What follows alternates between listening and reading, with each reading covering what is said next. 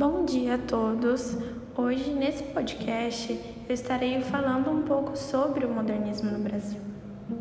Bom, o modernismo no Brasil, ele aconteceu por influência de tendências estéticas europeias que acarretaram uma nova percepção da arte no século XX.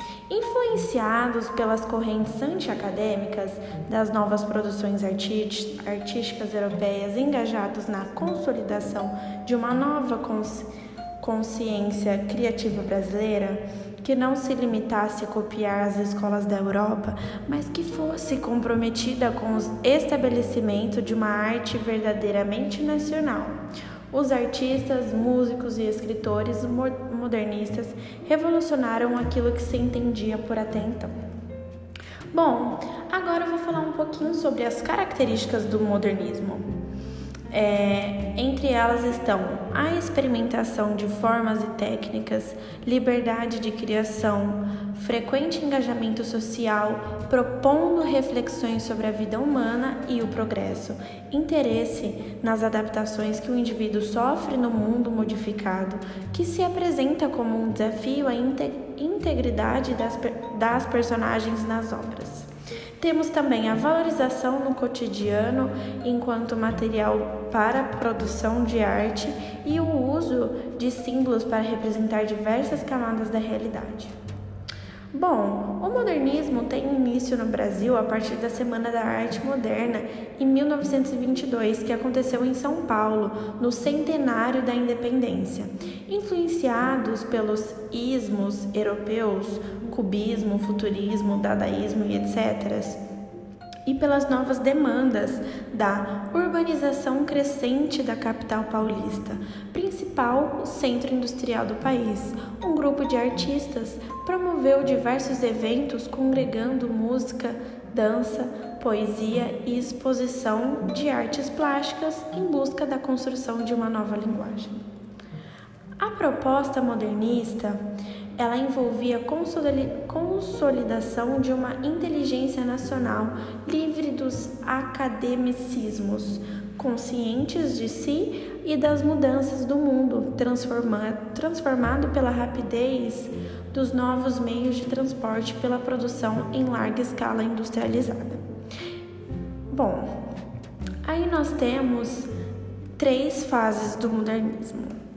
A primeira fase, que é o primeiro modernismo ou geração de 20, é a fase heróica, que vai de 1922 a 1930.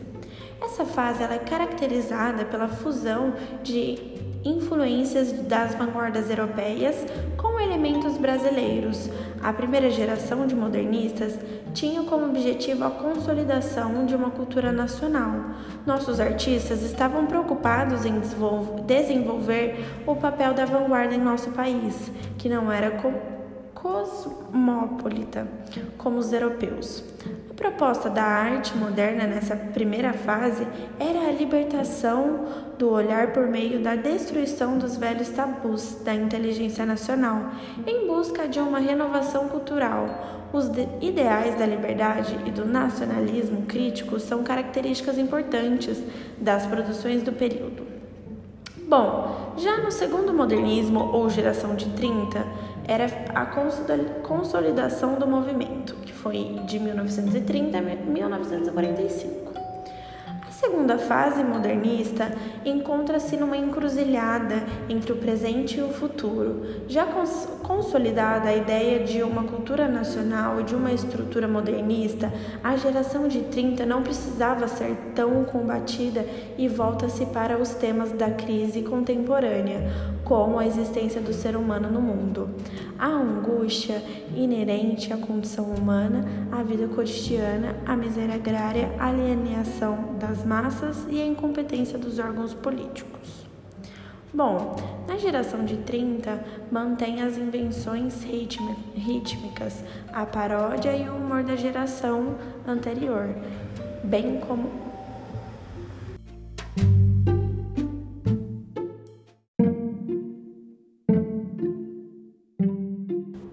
como a oralidade, o verso livre e a valorização do cotidiano, no entanto, desvincula-se dos desvários de 1920 e substitui-os por uma lírica mais reflexiva, fazendo uso da metalinguagem e de elementos da tradição simbolista, revitalizando também as formas clássicas do soneto e do madrigal, sem que isso, contudo, representasse um retrocesso na empreitada modernista.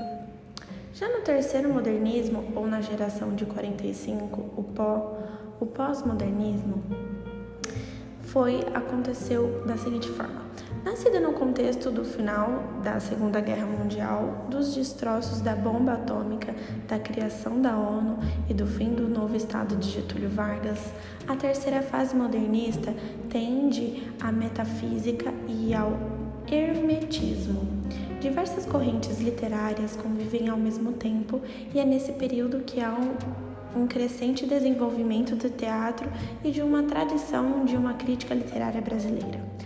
Poesia, por sua vez, incorporou uma retomada à métrica regular e ao trabalho com rimas, ao contrário da proposta anárquica da primeira fase, há um retorno à gramática tradicional e ao formalismo. Mais trabalho intelectual, menos emoção e inspiração, reforçando as correções e trabalhos de reescrita. Foi também um momento de poesia e vanguarda, abrindo espaço para os movimentos do concretismo, 1956, e o neoconcretismo, 1959. Bom, esse foi o nosso podcast sobre modernismo no Brasil. Até a próxima!